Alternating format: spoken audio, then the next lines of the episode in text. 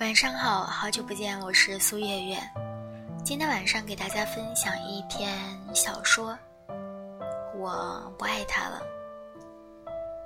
那么提前跟你说一句晚安，好梦。文章很长，希望你们能够耐心的去聆听。如果能够听着我的声音入睡，那是我的荣幸。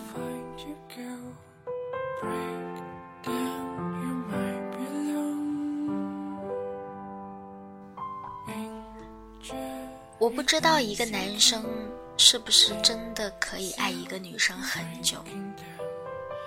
我爱一个男生，爱了很久，整整七年的时间，我给他当备胎，而他给他的白月光当舔狗。一直到那天，白月光在朋友圈发了两张照片，每一张直戳我的心。我第一次发现自己好像不爱他了。这种感觉特别的奇妙，就是日夜生活在你身边的爱人，你看着他，内心再也起不了任何波澜。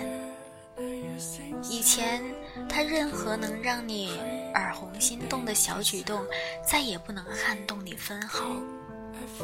你看着他，就像是看着马路上任何一位甲乙丙丁一样。但是我没有表现出分毫，我依旧将他照顾得很好。早晨七点多，准备好放在餐厅桌子上的早餐。床头柜上放了一杯刚好的凉白开，卫生间也已经挤好了牙膏的牙刷。临走前，我特意用遥控器把打得过低的空调温度稍微的往上加了一点。站在卧室门口跟他说：“我先去上班了。”整张脸陷入了雪白的床褥里，迷迷糊糊的嗯了一声。我转身就走。我最近接了一个新的项目，整个团队都忙得七荤八素的。等处理好初步的方案，看了一下时间，原来已经接近凌晨一点了。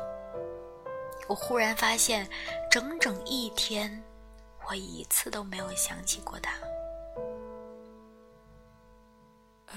这不正常。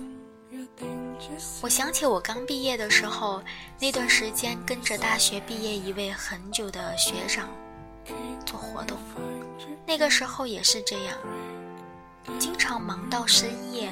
可是我每个小时都会给他发消息，报备一下我的动态。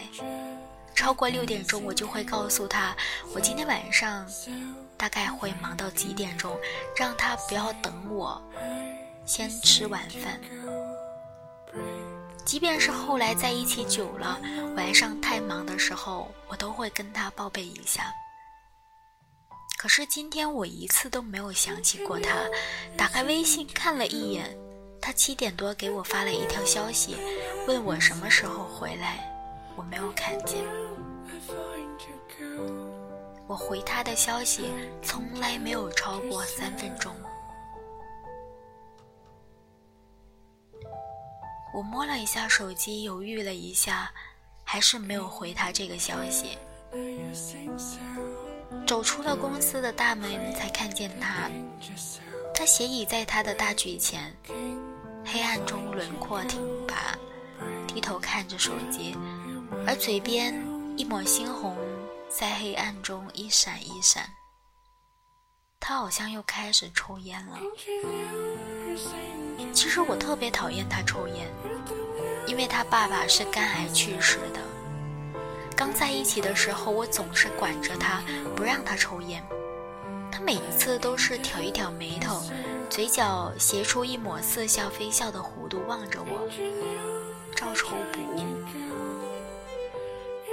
我知道，我管不住他。在爱情里面，永远都是最爱的那个人比较卑微。而这一段感情从一开始就失衡了，我将自己放在很卑微的角上，所以我管不住他。我慢慢的走近，他应该是在想事情，想得很入神。就连我走到他面前也没有发现我。我问他：“你怎么来了？”他猛然回神，有些慌乱地取下了嘴角的烟，碾在脚下熄灭了。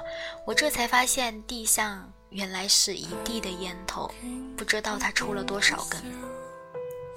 习惯性的想要劝他少吸一点，可是我动了动嘴唇，还是没有说出来。我绝望的发现，我已经不想管他了。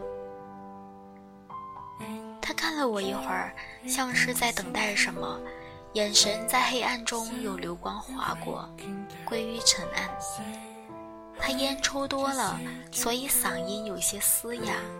他说：“我来接你了。”又补充了一句，像是有些委屈的说道：“你没回我信息。”我装模作样的掏出手机看了一眼，然后说：“哦，太忙了，没看见。”他没有说话，拉开车门让我上去，这倒是之前没有过的体贴。我对他来说得到的太轻易了，爱的又太卑微。我猜想，对于他来说，最笃定的事情大概就是我永远不会离开他。而这种加班到深夜来接我的事情，除了中间他觉得愧疚的那段时间，再也没有过。上了车，我靠在车窗，望着窗外呼啸而过的灯火，有点出神。整个车内寂静无声，我又想起以前，他其实有一些冷漠。以前两个人独处的时候，我都会一直找话题去逗他说话，他偶尔会嗯两声回复我，可是我已经累了。安静了一会儿，他问我：“你吃饭了吗？”我嗯了一声，没有问他有没有吃饭。等他叫醒我的时候，才发现自己不知道什么时候睡着了。他出眉看着我，又说：“最近是不是很累？累了就休息一会儿，那个班不上也没什么。我养你，行吗？”我没有说话。以前太累的时候，这句话是我来问他的。那个时候，他的生意步入了正轨。我整天累得死去活来的，公司的派系斗争也令人疲惫不堪。所以有一次加班回来，我抱着他的腰撒娇道：“我辞职回来好不好？给你一个养我的机会。”他笑了笑，抛开话题，拍了拍我的头，说：“小王，小王，加油，加油。”后来我再也没有问过这种傻话。现在他说起来，我倒是抬眸望着他，笑了笑，没有说话，就好像他以前一样。从前的我真的是很爱很爱他，爱到身边的朋友都炸舌，就好像调笑一样认真的在劝我：“西，你别陷入的太深了。”可我就像是一头撞入了火焰的飞蛾。从见他的第一面开始，我就知道我好不了。遇见宋代言的时候是在大二，之前只听说过他的名字。他是 A 大的风云人物，散漫，不精心，还有英俊的脸让他风靡全校女生。据说他的女朋友很多，而最后只有我能。胜坐稳定的正宫之位，我想了很久，只能把这归结于命运。命运让他在刚好人生最难熬的时候遇见了我，而命运让他刚好在那段时间收敛心性。命运刚好让他那段时间再也没有碰到第二个像我对他那么好的傻子。所以我成了他的女朋友，并且分分合合纠缠了七年，震惊掉我和他身边的朋友的下巴。按照他的一位朋友来说，我们完全不是同一个世界的人。我是个目标很明确的人，成绩优异，人生的每一步我都有合理的规划，而他不一样，他对所有的事物都是漫不经心的，永远都是走一步算一步的人。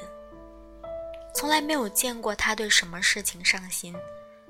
他不但是散漫，还花心，在花花世界中、花花草草中游走着，片叶沾上身，却从来不伤心。不对，他还是上过心的。我遇见他的时候，刚结束了上一段的恋情。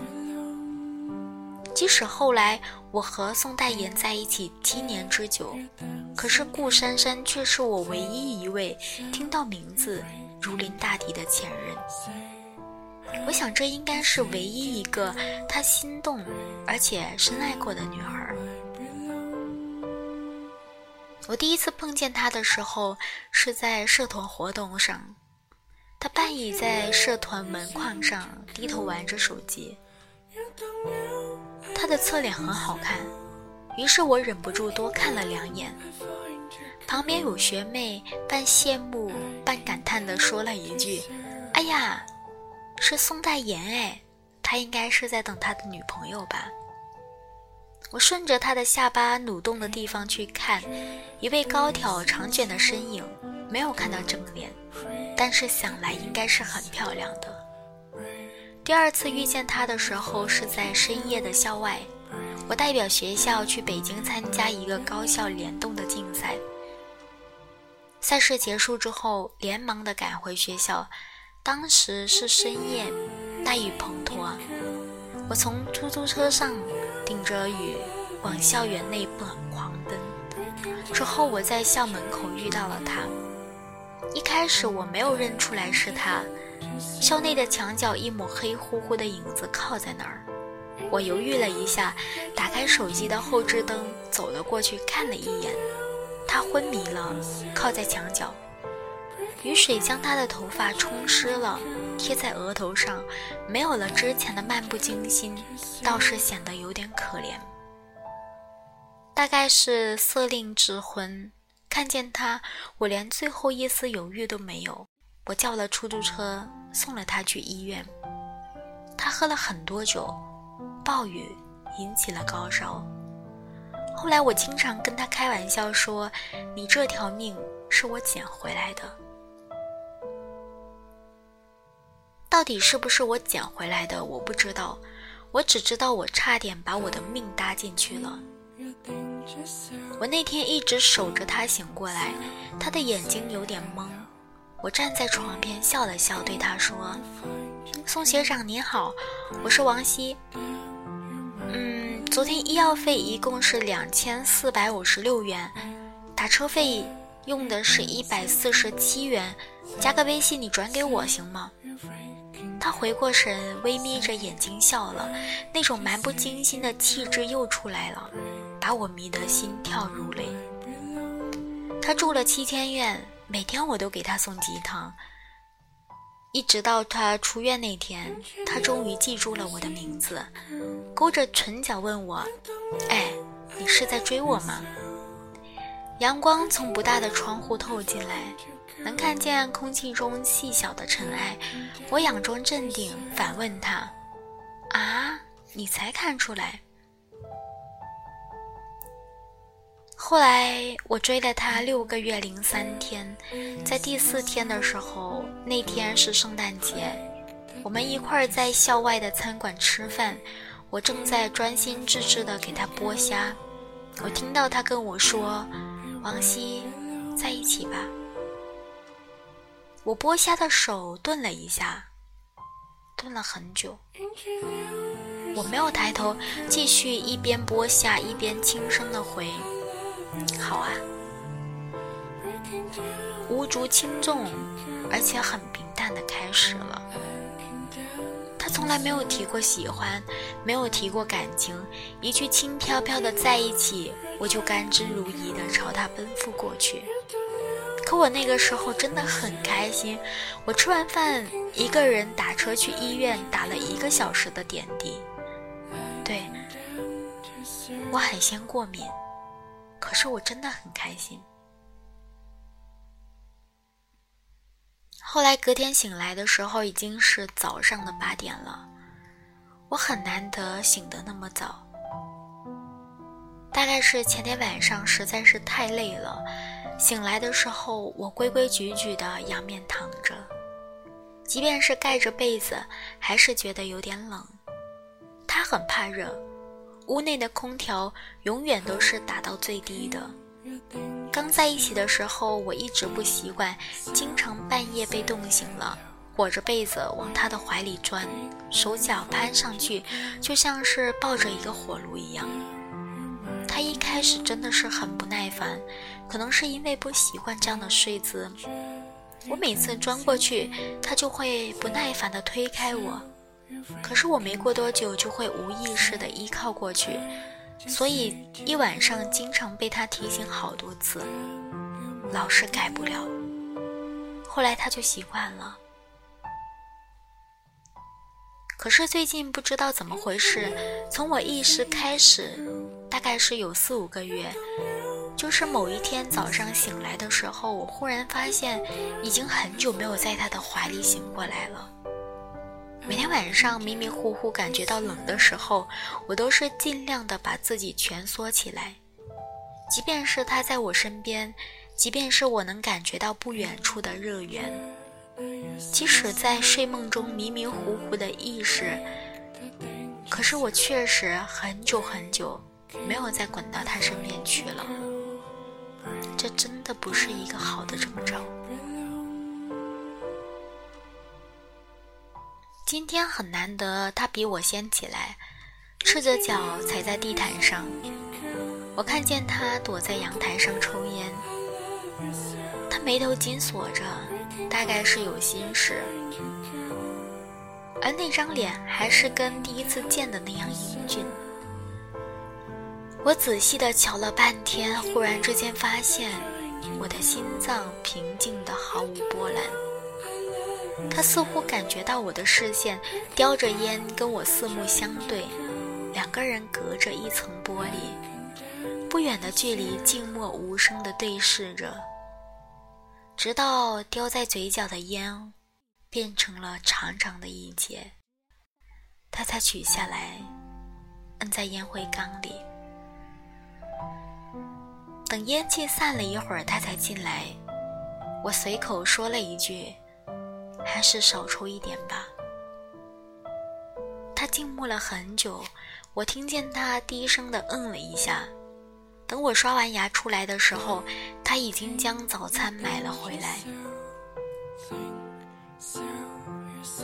他曾经说，隔着小区有一段距离的包子铺是最好吃的，平时每天早上都是我给他买的。我问他什么馅。他说：“两个蟹粉，两个龙虾，这是我以前经常给他买的口味。”我默默地将拿起一半的包子放了回去。他有些诧异，无声地挑眉询问我。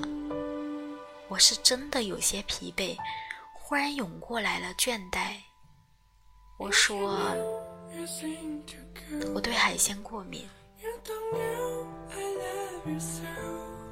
其实现在已经好了很多了，大概是这些年给他剥了太多的虾和蟹，身体里已经有了抗体。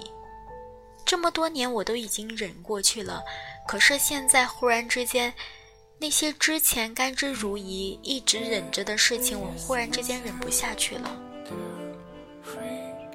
他看着我，长久地注视着我。我想，他以前这样专注地望着我的时候，我应该将胳膊缠上去，吻上他的嘴唇。他神情微微一动，抬起手，大概是想摸我的头，或者是我的脸颊。身体的反应先于意识，我仓促地退后了一步，避开了他的手。他的手尴尬地停在半空中。我看见他极快地侧过头，深呼吸了一下，再转过来的时候神平静。他说：“你喜欢什么线？我重新下去买吧。”我们大家都维护着相安无事的平静和错觉。我说不用了，我去厨房煎个蛋吧。他没有说话，我看见他垂在身侧的手已经握成了拳。他并不是一个好脾气的人。我之前看见过他对别人发火。大学的时候有一次，我遇到一个猥琐男，而那次他差点把人给打死了，赔了不少的医药费。后来毕业，也就是刚创业的时候，他忍气吞声过一段时间。后来生意做大了，没有人能在他的面前逞威风了，一般都是顺着他的人比较多。就在我以为他会爆发出来的时候，他忽然之间笑了出来，温声的说道：“好，晚些我们一块儿出去逛街，快换季了，家里很多东西要重新添置。”唉，老实说。在他忍下脾气的时候，我有些失望。我们在一起七年了，性格和脾气基本上相互熟络。他一定发觉我反常的冷漠。其实我很希望他发起火来，只问我：“你到底是怎么了？你说出来行不行？”我就可以顺理成章地说：“我不爱你了，我们分手吧。”可是他没有问。我也没有说。下午我们一块儿去了超市。我一直对逛超市情有独钟，因为这样能和他一起推着购物车买家居用品的样子，特别像寻常的夫妻。我以前和他逛超市的时候，恨不得一整天都泡在超市里。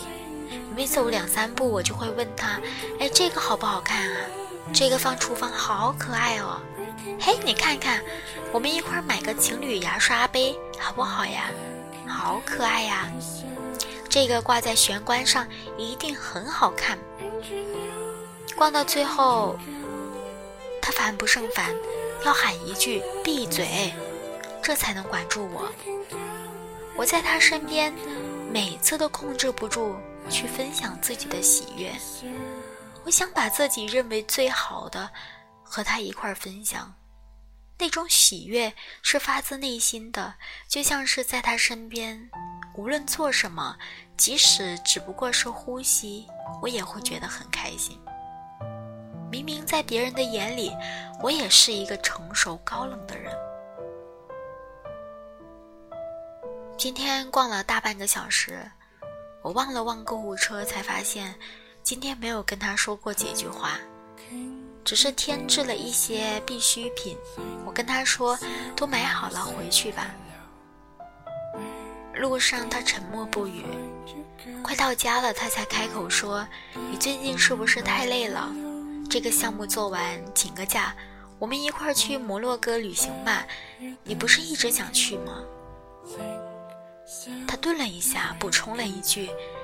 之前说让你辞职养你的话，不是开玩笑。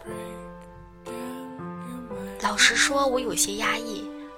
宋代言其实是一个感情挺淡薄的人，他很害怕责任，也怕承担责任。以前是怕负担我的感情，而现在是怕负担我的人生。能让他说出这句话来，放作是以前我已经感恩流涕。可是现在我并没有，我诧异了一秒，委婉的拒绝他：“不用了，我喜欢现在的工作。”这样的拒绝太过于直接和难堪，尤其是我拒绝了他的次数寥寥无几，好像不知不觉中，我和宋代言的位置完全调换了一下。心不在焉、漫不经心的人是我，委曲求全、一直隐忍的是他。我看见他深呼吸了一口气。我说过，他真的不是一个好脾气的人。可是他顿了一下，继续温声的问道：“那摩洛哥呢？等你忙完这段时间，我们一块儿去度个假，行吗？”我含住疏离的微笑，告诉他：“我去过了，宋代言，四年前我一个人去的。我们闹过一次很大的分手。其实，在七年间，我跟他分分合合很多次，但是真正说出“分手”这个词的时候，只有四年前那场。那场分手闹得很不堪，那段时间几乎耗尽了我对生活所有的期望和热情，我一度怀疑我撑不下去了。四年前我刚开始工作，那段时间极其心力交瘁，导致我在。和宋代言相处的过程中，没有精力去一味的迁就和照顾他，没有发现他的反常。比如说，他抽烟的频次越来越多，发呆愣神的时间越来越长，回来的时间越来越晚。我反应过来，是在某一个加班晚归的夜晚，一打开门，灯火通明，他坐在客厅的沙发上。阳台的玻璃门没有打开，一屋子的烟气，烟灰缸上插满了烟头。他斜靠在沙发垫上，头顶上的水晶灯折射在他身上，所有的情绪无所遁形。他面无表情地说：“我们分了吧。”他叹了一口气说：“对不起，珊珊回来了。”我已经不再想去回忆那段时间的失重。我其实是一个独立冷淡的人。以前遇到很多朋友为情所困的时候，我都觉得嗤之以鼻。我觉得感情是相互的，只有双向的爱情才有意义。但是尊严和体面一定要维持。可是他提完分手之后，我变成了我最嗤之以鼻的那种人，那是心脏硬生生被剜出来的感觉。一个星期我瘦了无数斤，期间我给他发了无数条卑微的求和信息，无一例外石沉大海。后来我一个朋友看不下去了，他一巴掌拍在我身上，恨铁不成钢。王鑫，你有点出息行不行？你把他忘了，重新开始新的生活。你这样要死不活的，他现在过得有多潇洒、多开心，你不知道吗？你也努力的让自己快乐起来，不好吗？我忍了很久的眼泪倾泻而下，我一字一句绝望的对他说：“他快不快乐我不知道，可是禾苗我知道，我永远不会快乐。”能让我快乐起来唯一的一种办法，就是回到过去，回到他在我身边的那段时间。我不在意他喜不喜欢我，只要他能在我身边就好。只有这样，我才能开心起来。没错，我就这样的没出息。他看了我很久，偏过头擦了一下眼睛。大概是过了五个多月，我才能正常的去作息。朋友似乎都以为我恢复过来了，可我就好像生活在阴暗下水道的老鼠。我窥视着他们所有的在社交上平台的动态，他们一起去旅游，一块儿过节日。他给他一个很盛大的惊喜，他们甜蜜的视频合照，还有，其实我跟他在一起的前三年，我们一张合照都没有。他不喜欢笑，和顾珊珊的照片也没有笑意，可是他们的氛围很柔和。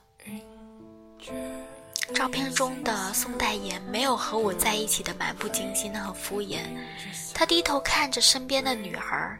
媚眼温柔，这是我从来没有过的待遇。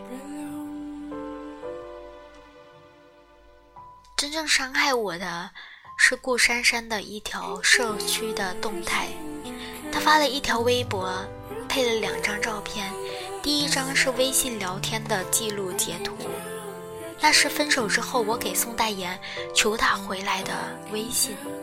很长很长的一段话，每一个字、每一个标点符号都将我的自尊和体面放在脚底下践踏。而第二张是他低头给他剥虾的照片，他的配文道：“哈哈哈，这也是别的女孩心心念念的人。”后面配了一个很自豪的微表情。我的世界在那一刻忽然之间崩塌了，我一度以为我会死在那个时刻，可是我挺过来了。在那之后，我一个人去了一次摩洛哥。穿过撒哈拉沙漠的时候，我差点把自己埋葬在满天漫地的橘红沙丘中。我到底还是回来了。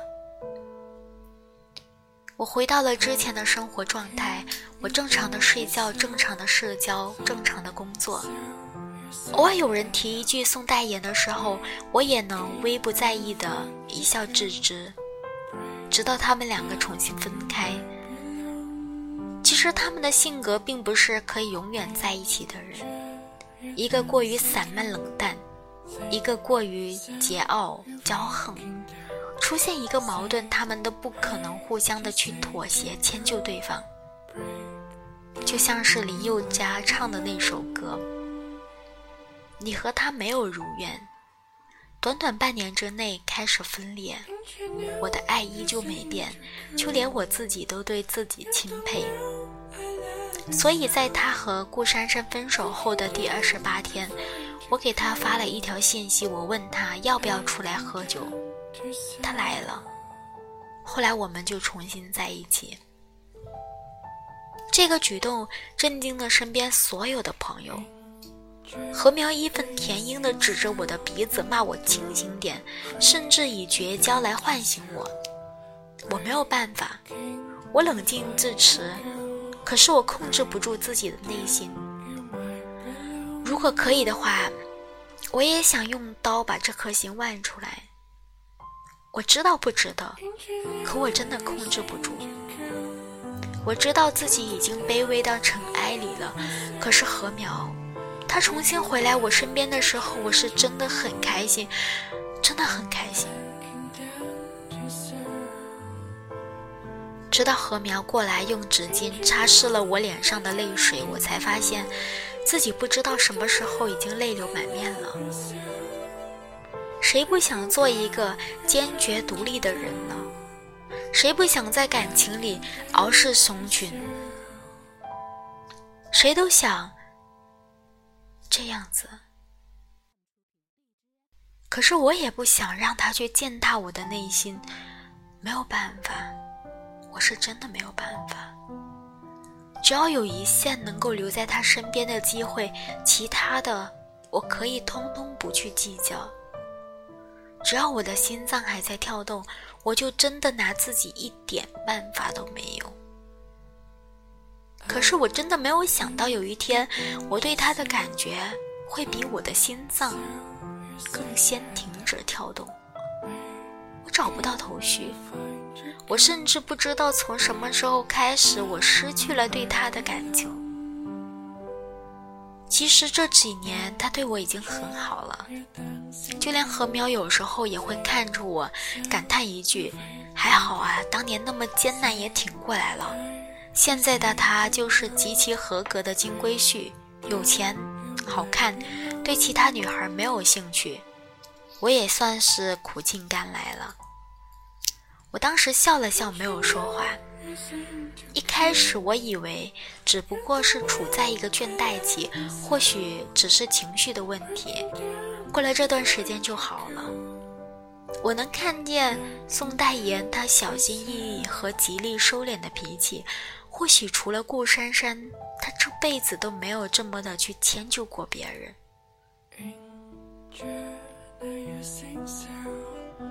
可是我一看见他就心烦意乱，这种情况持续了一段时间。心软是在我一次发热感冒中，我整个人晕晕乎乎的躺在床上，半醒过来的时候，整个房间寂静无声。我扶着墙，艰难的忍着眩晕往外走去。去客厅倒了一杯水的时候，我看见他在熬粥。他这身体微微的弯着，守着一口砂锅，小声的念着：“小火慢熬三十分钟。”我喝了一口水，悄无声息的又回到卧室。不知道过了多久，他进来喊我。桌子上放着一家很眼熟的外卖粥，我也没有问。吃饭的时候，他收拾盒子的时候有些笨手笨脚，不知道碰到哪儿。他轻轻的，我立即抬头问他：“你怎么了？”他沉默了一下，有些委屈的一样，把手举到我面前，手背上有一颗晶亮的水泡，应该是烫伤。他说：“我本来想煮粥的。”我问他粥呢？他微妙的顿了顿，然后说：“煮的不能吃，都被我倒了。”他应该是在装可怜。当年为了顾珊珊和别人打架的时候，打到骨折，照旧是一声不吭。如今这个烫伤更是不值一提。可是我诡异的心软了一下，意识先于行动。我把他的手拉过来，轻轻地吹了一下，问他：“上过药了吗？”他的手在我的掌心瞬间的坚硬起来，在我没有反应的时候，他猛地把我拥进怀里，紧紧地抱着我。他的下颚顶在我的发顶上，将我的头上。勒得有点发疼，可我还是静静的任他抱着。我听到他的声音，低沉近乎轻柔，仿佛是怕惊醒了什么一样。他说：“西西，就这样，不要变成我不熟悉的样子。”我沉默着，没有回答他。我们似乎又变成了从前的样子。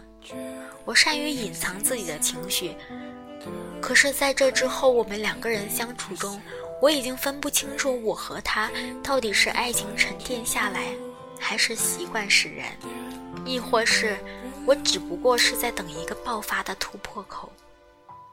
这样的爆发口，我从来没有想过它会来的那么快。二季度的项目结束之后，团队准备了聚餐，想要好好的放松一下。出公司之前，我给他发了一条短信。他最近没有事的时候，经常会来接我下班。消息很快就回复了，他说：“好的，我在家等你。”我看着短信，抿着嘴角，轻轻的笑了。聚餐结束的时候，已经将近十一点。团队项目人很多，所以我们订的包厢。从包厢走出来，路过大厅的时候，我随意的一瞥，看见了顾珊珊。顾珊珊一直是我的噩梦，就是这个女人，她不见得有多优秀，可是她每一次出现都能让我心里的防线一再崩塌，我会不由自主的认输自卑，这是少女时代的伤害过深导致的心理阴影。呼吸在那一刻即使有些窒息，酒店的挂灯璀璨夺目。他笑颜满面，是我熟悉也陌生的样子。视线微微一转，我看见了坐在他对面的男人。我对他已经熟悉到他在离我五米以外，我也能感应到他，更别提是一个后脑勺。几个小时前，他给我发信息，告诉我在家等我。可能是冲击对我造成的影响只有一瞬间。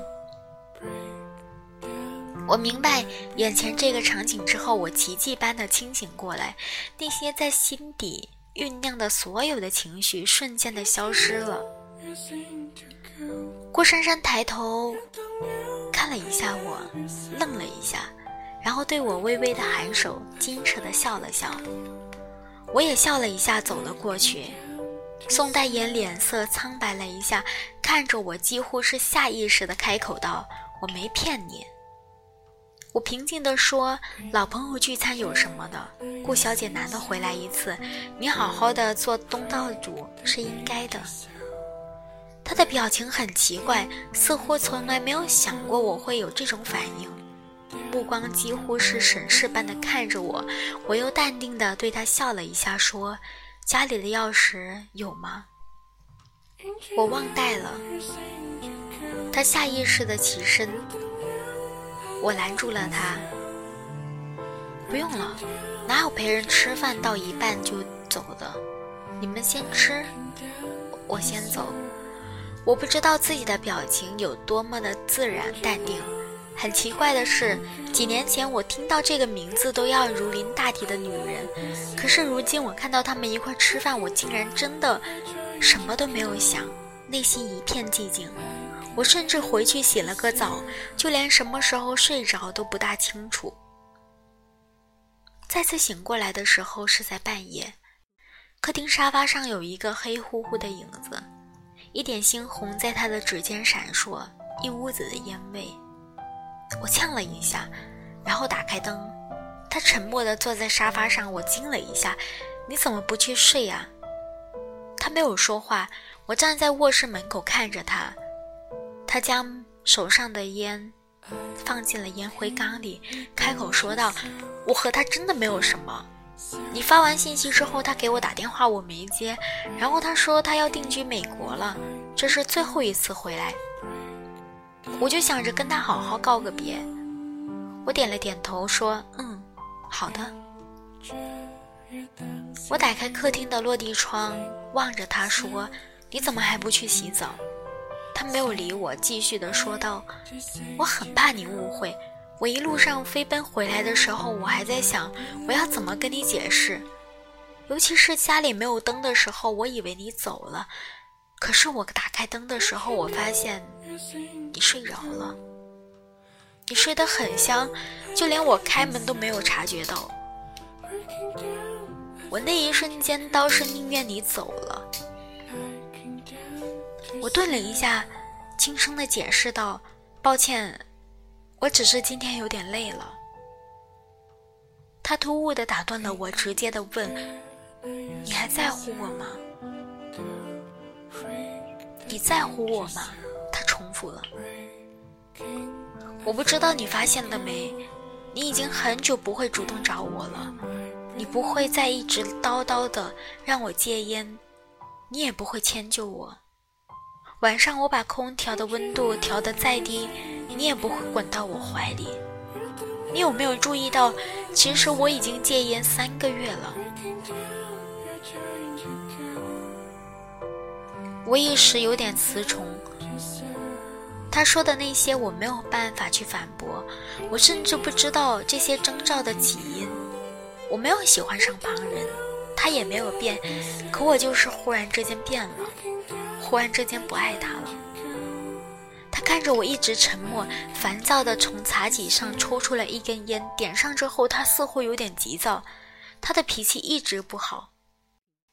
他在寥寥的烟雾中，有些自暴自弃的问我：“你究竟想要什么，王希？你想分手吗？”我沉默了很久，终于接过了他的话，说：“好啊，我们分手吧。”这是第一次。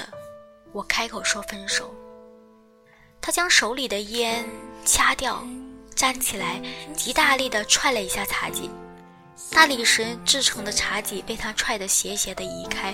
他红着眼睛朝我吼道：“好的，分手就分手，你当我离了你不行吗？”他甩门离开，哐的一声，震耳欲聋。不知道他去哪儿，大概是去车里过夜了。我在原地站了一个小时多，开始收拾行李。第二天晨曦微露的时候，我带着我的东西去阿和家。阿和义愤填膺，指着我问道：“你说，你告诉我，是不是那个孙子又负你了？”我一晚上没睡，困得直打瞌睡。闻言摇了摇头说：“阿和，是我同意的。”这句话其实在我心里。已经流转过千百回了，可这是我第一次说出口，太累了，又有一些释怀，就像是我拥抱住了四年前那个因为背叛而绝望的将自己埋在撒哈拉沙漠了，差点窒息的自己。我终于开口的说道：“我不爱他了，阿和，我好像不爱他了。”他怔了怔，看着我，嘴巴因为大吃一惊而张得大大的，就像是看着自己不认识的人。我重新去了一次撒哈拉。我站在广袤无垠的沙漠上，接到了阿和的电话。他吞吞吐吐地问我：“嗯，那谁来了？说接你回去，瘦了一大圈，怪可怜的。”不过他立即转移立场地问：“我把他打出去了，你什么时候回来？”最后就像是不死心一样，又挣扎地问了一句：“你们这次真的完了吗？没有可能了。”我笑了笑，没有说话。后来阿和还是背叛我了。回国下飞机的时候看见了宋代言，他确实瘦了很多，不过精神还不错。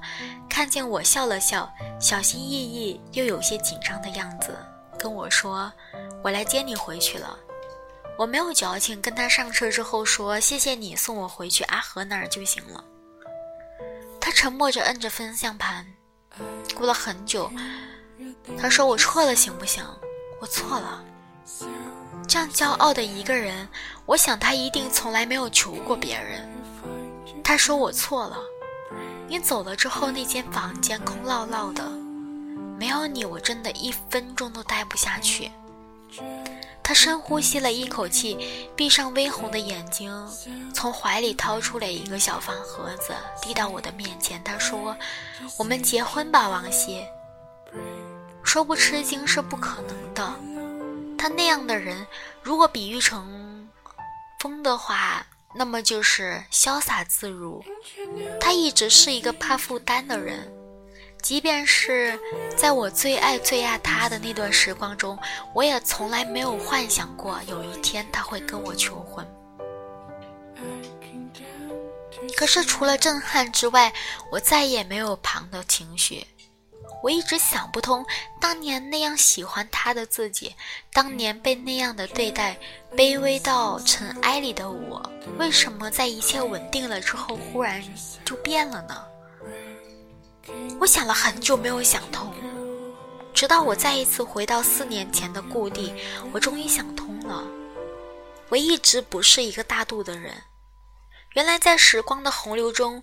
我一直记得四年前那个被深深的伤害过的绝望，那些苦苦的哀求和恳请，那些毫无底线的原则的迁就，那些自暴自弃想要一了百了的绝望的念头，在我和宋代言卑微求和重新在一起后的四年，缓慢的发酵了。我一直没有忘记过那些伤害。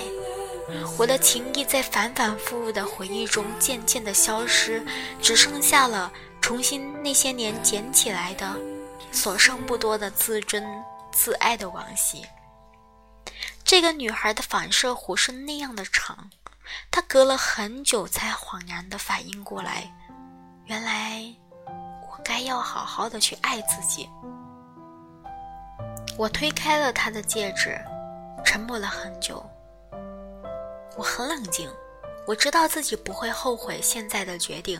我看着她摇摇头说：“对不起，宋代言，我不爱你了。”他似乎是预料到这个结局，沉默了很久之后，红着眼睛的笑了笑。他说：“现在不爱了，那之后会吗？你没有喜欢的人，对不对？如果重新再来，你愿不愿意再给我一次机会？”我看着外面的车辆，时光很长，它修复了我所有的自卑和伤口，给了我一个完整的往昔。我终于学会了用平等的态度去对待爱情。可是之后的事情谁能说得准呢？我将头靠在车窗上微微的笑了起来。剩下的就让时光来验证吧。感谢你的聆听晚安。好梦。